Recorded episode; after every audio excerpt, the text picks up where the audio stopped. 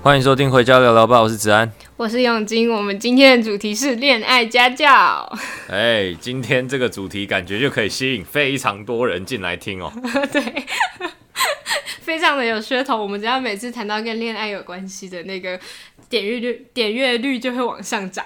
没错，没错，大概从一成长到二，这个一百趴的涨幅真的是非常不错。好，那我们讲一下，就是最近有一个非常红的恋爱家教，然后他叫 Edward，然后他是有在 YouTube 上面拍影片上传，就是因为这件事情才被骂。但是他其实呃只是做一个广告的效果，实际上他是有在做课程的贩售。然后这个课程呢，价格不太低，但是呢，他就是教一些男生要如何去跟女生约会、去搭讪，然后去认识一个女生这样。嗯。感觉好像之前就陆陆续续有相关类似的东西，怎么现在才被爆出来？他好像之前就有被延上过一次，但那一次是新闻把他爆出来，但是他那一次他也有出一个澄清影片，但是后来就不了了之，然后到最近又被挖出来骂。哦，OK，哦，讲到延上，我刚刚去完延上王世坚，哦，这个等一下再分享，还不错，还不错，还不错。好，那我们先把恋爱家教聊完之后，我们再来聊王世坚。好好好，没问题。嘿嘿林展，你自己本身是认同这些人的吗？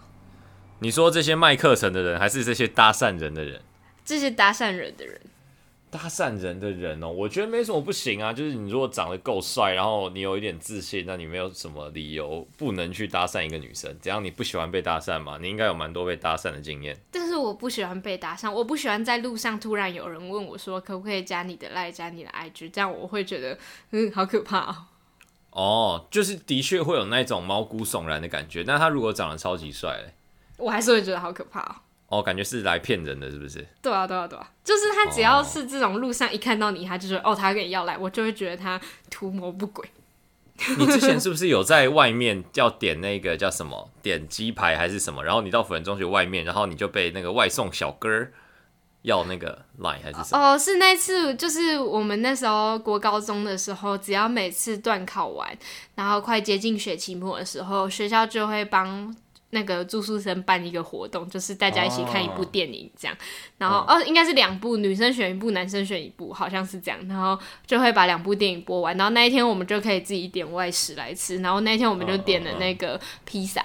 然后来的时候他就把东西拿给我们，然后看起来有点手忙脚乱。然后他后来好像跟我说什么，他忘记拿可乐还是什么。但是我一直觉得他有就是在讲话的时候，他是想要带你去买可乐吧？没有没有，他就一眼神一直飘过来看我。然后我就觉得好像哪里怪怪的。然后他们走了之后，我就说我觉得刚刚那男的一直在看我。就是他等一下还要再回来一次，然后他们，然后他们有人说他也这么觉得，但也有人说觉得是我想太多。然后后来那个男生回来之后，他就给我们可乐，然后又给我们优惠券，然后优惠券一给完之后，就转头问我说：“可以加你的 line 吗？”而且我那时候超丑，我穿一件海滩裤。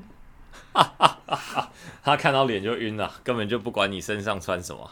然后我就觉得很好笑的，而且那个男的很有毅力，他一直密到我大学一年级的时候，他还有在。就是跟我说话，就是他还是会在过年啊什么之类的时候，突然传个讯息问说啊，现在念大学了吧之类的，然后我就觉得这人哦，他大你几岁啊？他大你几岁？应该蛮多吧？那时候我才国中诶、欸，国三而已吧。然后他他那时候已经在工作，顶最少也有二十吧，看起来二十。OK OK，就是还没有毕业就在工作的那一种。嗯，感觉有点像那样。但是我现在哦。哦呃，我后来还是没有封锁他，就是他传讯息给我，基本上都不回他，但是我也没有特别去封锁他。但是通常如果是在路上遇到这种事情，我会把人家封锁。哦，OK，我会给他加，因为现在神经病很多诶。呃，对，就你不给他加，他可能会对你不利啊，或者什么之类的，要先跑走之后再把他封锁就好。对啊，他等下拿刀砍我怎么办？我会怕。他可能会找到你的 Podcast，然后再找到我们的 IG 之类的，这样我们就多一个听众。哎、欸，但是我真的一直以来都没有机会搭讪人呢。像是比如说什么，就是，嗯，我搭讪人的机会通常真的只有我已经知道我们两个有共同点的时候，像比如说在课堂上，然后我知道一个女生很久了，然后我一直都知道她，我也相信她也知道我。然后我就会问过去跟她说：“哎，你是谁谁谁吗？”就哦，对啊，对啊，对。哎，我就一直知道你，然后好像都没有机会跟你聊个天。我一直很喜欢你的那个什么什么什么东西，这样子。我最多就是这样。哎，可是你这种搭讪，我觉得是 OK，就是会让女生觉得说：“哦，这个男的他之前就知道我，然后他对我有一点了解，所以他想要认识我。”这样我会觉得是 OK。但是如果是真的在路上遇到，然后他看到他就说：“哦，我要去搭讪他。”这男的绝对怪怪的。啊，就看脸就就中的那一种。我觉得还有另外一个点，是因为我们都没有去过夜店。你有去过夜店吗？我有去过，但是那个是学校包场，所以里面其实都是学校人，所以理论上算是没有。嗯嗯嗯嗯嗯，哎、欸，我觉得夜店真的是一个很神奇的场合，就是你就是搭讪这件事情，就感觉蛮合理的。哎、欸，我有一个朋友跟我分享，就是她平常是一个蛮乖的女生，然后她有一次跟她的朋友一起去夜店，然后她说她那天晚上亲了大概七八个人，男生也有，女生也有，然后我就觉得实在好可怕、喔。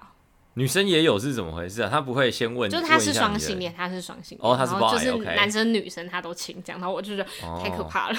哦、好赞哦，感觉可以尝试看看嘞。你也是没有去过夜店吗？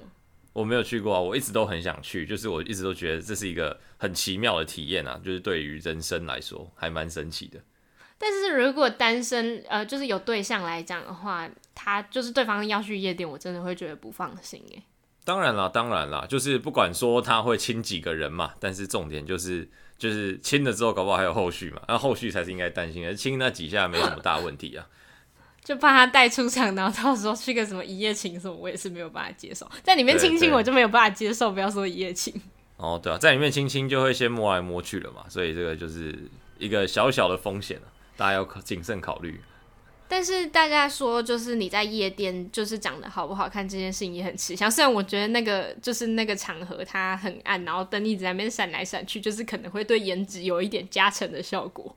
嗯、但是就是大家会说，就是可能连身高啊跟外貌还是会有差。然后我觉得搭讪这件事情可能也有一部分是这样，因为真的有些人可能是帅的人搭讪他，他就可以接受。然后嗯嗯呃，你会觉得？呃，那些可能长相上没有那么多优势的人去上这个课很奇怪吗？或是你觉得这件事情 OK 吗？或是这件事情赚钱本身是不是一件合理的事？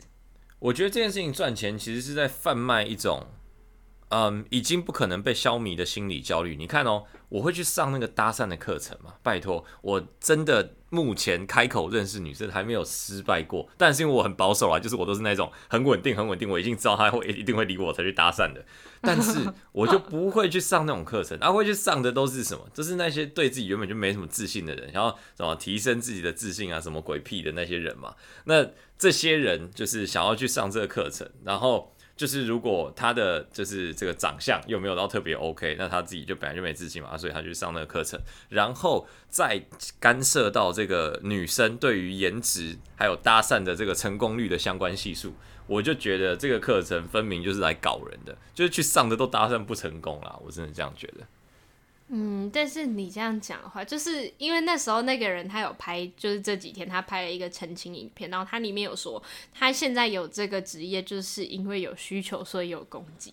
然后我就觉得，啊、嗯，就虽然他讲的有道理，但是他用的是一个蛮错的方式，而且他里面其实讲了一件很奇怪的事情，他说他是去，呃，就是他教的大部分都是男生，然后都是异性恋，所以他们搭讪的对象都是女生，可是他觉得在下面留言。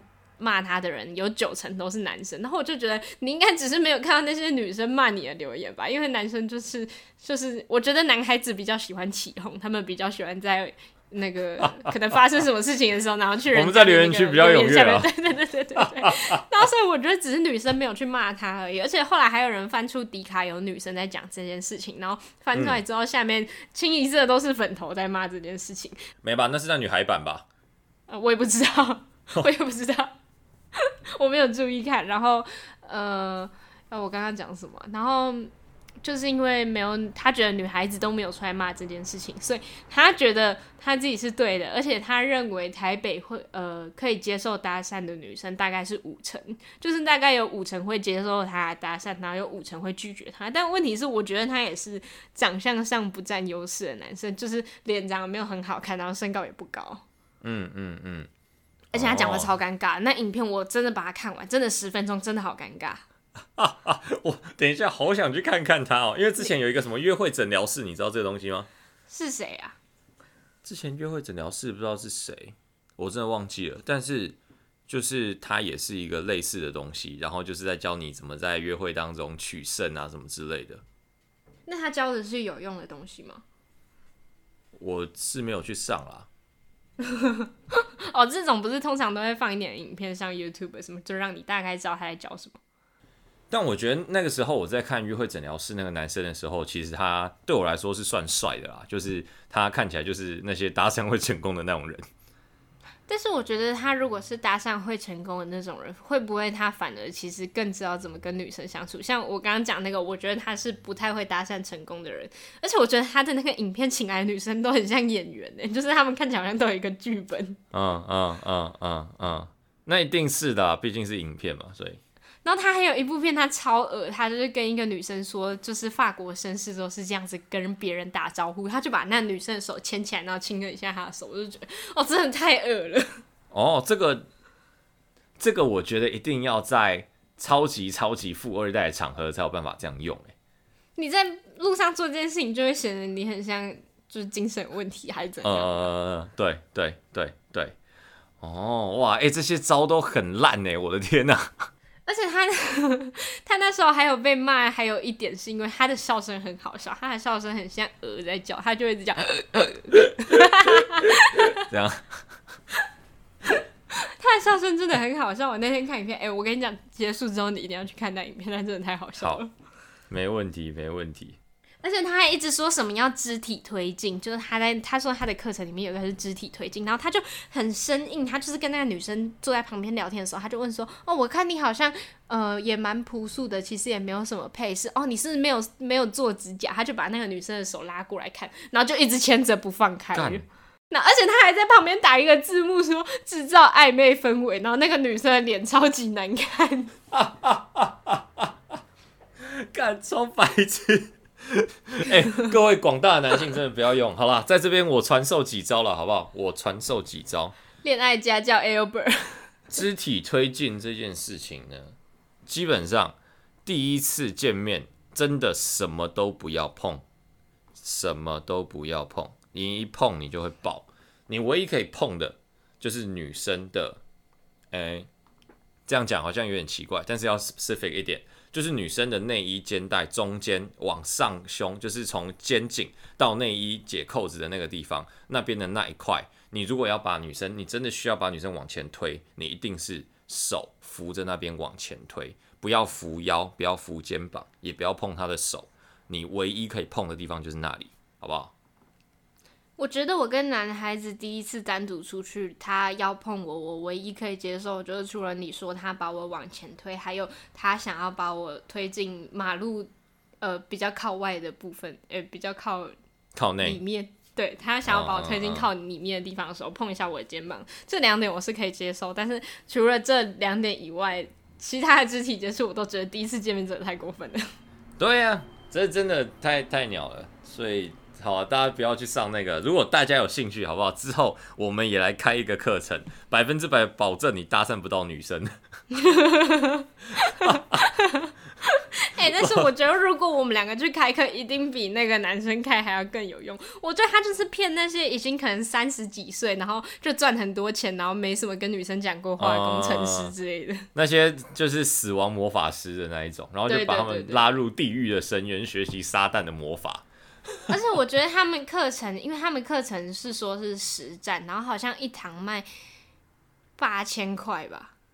啊，实战是怎样？他们就把他带到火车站这样。就是他会到人多的地方，然后跟那个男生说你要怎么做，然后让那个男生实际去做，然后他之后再给他一个 feedback。哦，OK，这样还会牵涉到就是隐私的问题，就是我想要搭讪杨永金。杨永金就算觉得我很不错，然后我们开始聊天，但杨永金不想要被第三者听到我们的聊天内容啊。对啊，所以我就觉得，就是这件事情本身是奇怪，而且他最刚开始拍他自己说，呃，什么跟谁约会，嗯、就是他自己实际去路上搭讪女生这样，嗯嗯嗯、然后他是用一个很像偷拍的视角，就是他感觉像是把那种呃录影机之类，或是可能是什么戒指那种录影的东西放在他的手上，所以录的那种角度都很奇怪，都是像是可能就是他们坐着的时候，他录的是桌子下面的部分，然后我就觉得他这样应该是用偷拍的方式。进行，然后最近的那些被骂的那些，他是说他也有多一点戏剧效果，但那个完全就是有一个人拿着摄影机或是手机在旁边录他们两个，就那件事情就变得更奇怪了。哎，不知道他做这个有没有赚很多钱呢？我觉得还是有赚呢，因为他的 TA 是准的，然后他的假性需求满足是设定的也是对的，就是他没有满足他们的需求，因为这些男的干跟你讲，他们绝对搭讪不到其他女生，但是他们就是会觉得他们这个需求好像有被假性的满足。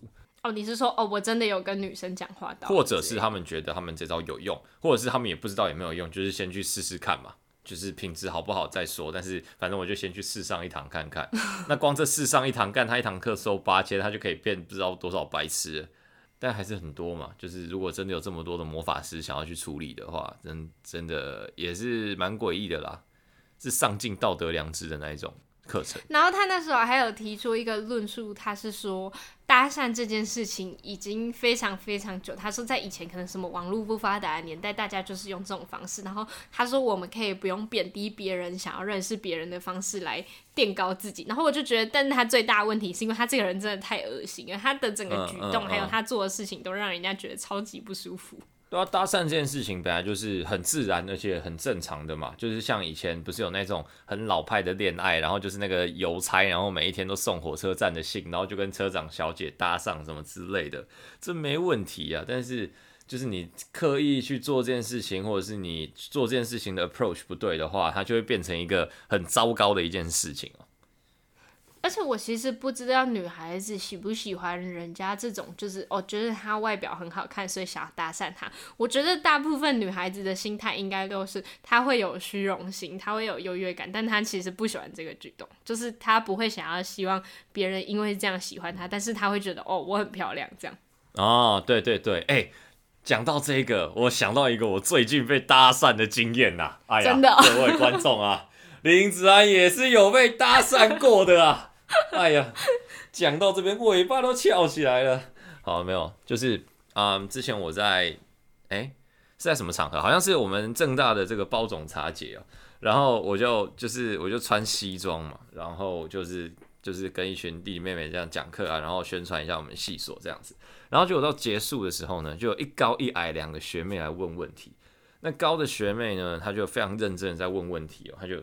就是一直问问题然啊，我就有问必答嘛，是不是？我们的工作就是这样。然后矮的学妹呢，她什么问题都没有问，她就一直看着我，一直一直看着我。哇！我当下我就，是大家搭讪的第一步骤，就是一定要一直一直看那个人。有可能，有可能。然后呢，就是我们结束的时候，我就哎、欸，好啊，那如果问题差不多的话，那真的祝你们要顺利啊。那你们要不要跟这个，就是我们有放那个简报嘛，就是正大气管什么系所介绍之类，我就说你们这个学习历程要不要跟上面拍个照这样。然后我他们就说哦，不用不用，没关系。但是我们想要跟你拍照，我就。哦，好啊，没问题啊，因为就是有些人也会跟教授拍照嘛，那就是跟这个气管系的学长拍照，也是一个证明。我就说没问题。就后来那个小的那个小资的女生，她拍照的时候，她就直接头就跪在我的就是胸部这边，她就贴我贴的超近。我就哦，OK，就你知道男生对女生贴过来，我们是不会把它推掉，但是我们就觉得 OK，就是 see what you got 这样。然后后来她就就是。他就嗯拍完之后，他就说谢谢，然后嗯那个高的女生就先往前走，然后矮的女生要往前走的时候，还转头回来跟我说：“哎、欸，你真的长得还蛮帅的。”我就说：“哦，谢谢谢谢谢谢。”这样，然后结果呢，我就开始场付嘛，啊，我场付完之后我要出去嘛，哎，我出去的时候，我后面跟着我的同伴们。前面那个那个学妹还在那边，然后他就说：“哎、欸，可以跟你要一下你的 IG 吗？” 就他特别，他特别在外面等你。对对对对，我就说：“哦，好啊好啊好啊，OK 啊 OK 啊这样子。”然后我就想说：“哇，他看到我有女朋友，他已经是非常心碎。”好，故事结束了。哎、哎、欸，但是我觉得，呃，你刚刚讲那个有一个点，可能是因为你有在跟他们说明一些事情，他可能觉得，就是你在讲这些事情的时候，他觉得你是一个有东西的人，或是一个有内涵的人，然后他，所以他想要更认识你。我觉得这个互动的话，我觉得 OK。啊，可是他也没有什么，他因为他也没有问任何一个问题，你知道吗？然后就是他说他的朋友在问啊，然后他就是他感觉打从一开始就没有打算要从我这边获得什么资讯。会不会会不会其实刚开始那些高的女生其实也没那么多问题，是因为他他那个朋友跟他讲说他好帅，我想认识他。我觉得完全就是，我觉得完全就是。但是讲真的，回到哎、不是我要回扣你刚才那个主题，就是我讲到这件事情，我真会觉得开心，然后就觉得哎干、欸，我真的长蛮帅。但是我真的不会会想要跟这个女生有任何下一步的接触或进展，不只是因为她可能才高一哦，不只是因为这个，但是就是这样子认识的女生就觉得啊，好像有点就是就好像怪怪的，不知道为什么。嗯，我觉得也可能是因为你也不是，就是虽然你平常表现的很肤浅，但我觉得你其实不是一个这么肤浅的人，还是因为她不够漂亮？有她，她长得蛮漂亮的，她长得蛮漂亮的。OK OK. 呃，对。那我觉得有可能你也不是一个这么肤浅的人吧，因为你，我觉得有一部分是因为你觉得自己是一个有内涵的人，所以你也没办法接受别人只因为你的外在所以喜欢你。哦，也有可能是这样子哦。哦，还有另外一个原因啊，是因为他的 IG profile 是一个简体字语录，所以就 bang。哦，超级解解到不行。我姐说解到不行。他会来听啊？我没有，我没有把他的那个 profile link 点进去啊。他点进去的话，应该是他的 TikTok 账号，我并不知道。好崩溃哦！呃，用简体字我真的要哭出来。对啊，对啊，对啊，对啊。他我不知道会不会来听了，但他如果来听的话，我真的很抱歉。但我觉得还蛮诡异的。哎、欸，你不觉得国高中的女生对学长这件事情很很有憧憬吗？哎、欸，干，何止国高中的女生，多少大一的妹被现在就是大三的人追走。哦，对，我觉得大概是国一到大一这个期间，大家都会对学长有某种幻想，或是某种憧憬。嗯，到大二之后，你就差不多觉得，大二之后你就知道那些学长当年是什么样子了。嗯，对对对对对，这其实都差不多。而、啊、大一的时候也会对大四的学姐有憧憬啊，到最后就不小心在一起也有可能，是不是？哎、欸，我那我们最后拉回这个话题，就是你是支持这个产业存在吧？就是他们可以存在，但是你认同他们在路上去直接搭讪女生这种做法吗？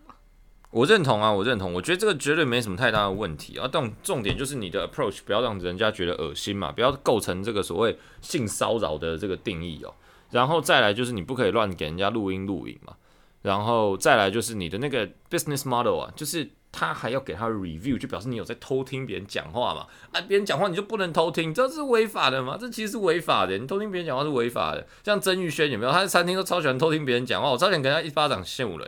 然后 就是这是违法的，所以不可以这样子，好不好？这但是这整个概念虽然说了，他这样子是真的还蛮不符合我们这个要经商或者是在从商做生意的时候的一个道德，因为你就是没有满足客户的需求嘛，就很很烂。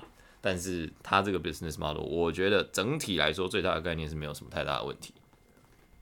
哦，但是如果是我，我会觉得说他们可以用其他方式去做这件事情，像是他们可以刚开始就以他们有开设这个课程，然后是想要帮助这些男生，然后问这些女生愿不愿意帮这个忙。如果他们愿意的话，可以继续下去。但是如果他们不愿意，我觉得最刚开始就不要用搭讪这件事情开始，因为代表他们就是抱着一个练习的心态来的。我觉得这样蛮奇怪，会就至少如果我知道这件事情，我会觉得很不舒服。哦，但还好吧，就是他们也不是就是抱着练习的心态，然后就像练习之后就丢掉这样啊。他如果真的搭讪到你啊，你也觉得他还不错，那你们还是可以继续有其他的发展啊。就是他也不是什么就是只有练习的练习这样子。哦，好啦，像你这样子讲也是可以，但是如果是我在路上遇到这件事情，我也我一定觉得超可怕的。啊，你就不喜欢搭讪，你这个样本就不准啊。哦，对啊，然后他那时候还有说，就是不能因为你们这些女生没有办法接受搭讪，所以你们就觉得我们这个这样做是错的，因为世界上还是有女生觉得搭讪这件事情是 OK 的。嗯，那你针对这句话的想法是什么？呃。我针对这句话的想法就是，世界上有另呃，台至少台湾有另一半的女生觉得这件事情是不 OK 的。哦，OK OK，这样有那个、啊、理解你的意思？呃，我觉得男生。花钱去上这个课程是会没有什么收获的，因为包括整个讲师给人家的感觉就是很尴尬，然后不舒服。如果他今天是一个本身可能呃外在说没有很有魅力，但他讲话可能让人家觉得很有趣，想要继续听下去的话，就是讲话想要让别人继续听下去的话，我就觉得那是一个好的典范。但问题是那个讲师自己拍出来的影片就会让人家觉得哦看不下去这样。嗯嗯嗯嗯。哎、欸，好，那我们最后来得罪一下人，有没有我们的共同交友圈？你有觉得可以去上搭讪课的人？不是，不是说去去啊、去报名，是去 lecture。就是你觉得他长得没有到超级好看，但是他讲话真的很有趣，然后你很想要一直听他讲话的，有没有这种人？我们身边的，我想要一直听他讲话有趣的人。呃，我没有想到你说的这个人，但是我有想到，如果我是女孩子，我会觉得跟他相处很自然。我觉得我跟小果要。相处起来有这样的感觉，就是他不会让女生觉得说这个男生一直想要靠近他，但是女生很容易跟他变得很亲近。哦，OK，这是一个，哦，我从来没有想过这个人呢。那你想到谁？没有，我都没有想到任何一个人。你是只要让我得罪人，是不是？对啊，对啊，对啊，我就是丢题目给你啊，反正你没有丢回来给我，所以我就觉得没差，所以。但是我觉得萧国要不算外在没优势的人哎。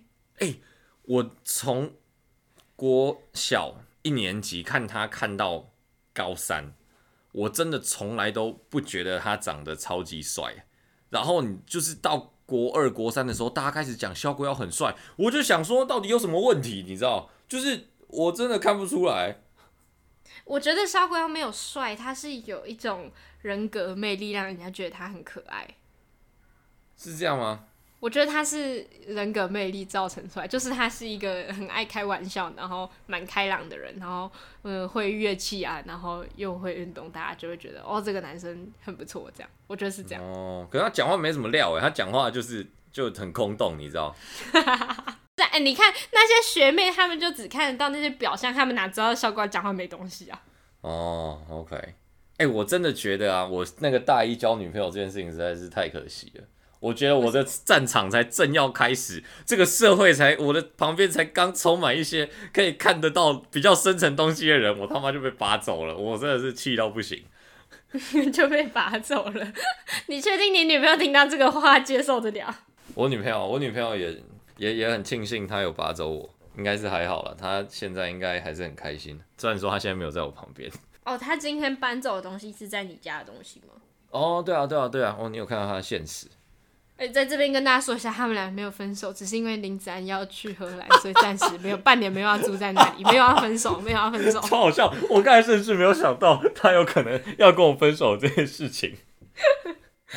我是没有想到那边去啊，就他一发，我就觉得说，哦，应该是因为你要搬走，所以这样子。呃，所以你租出的东西你也都收好了吗？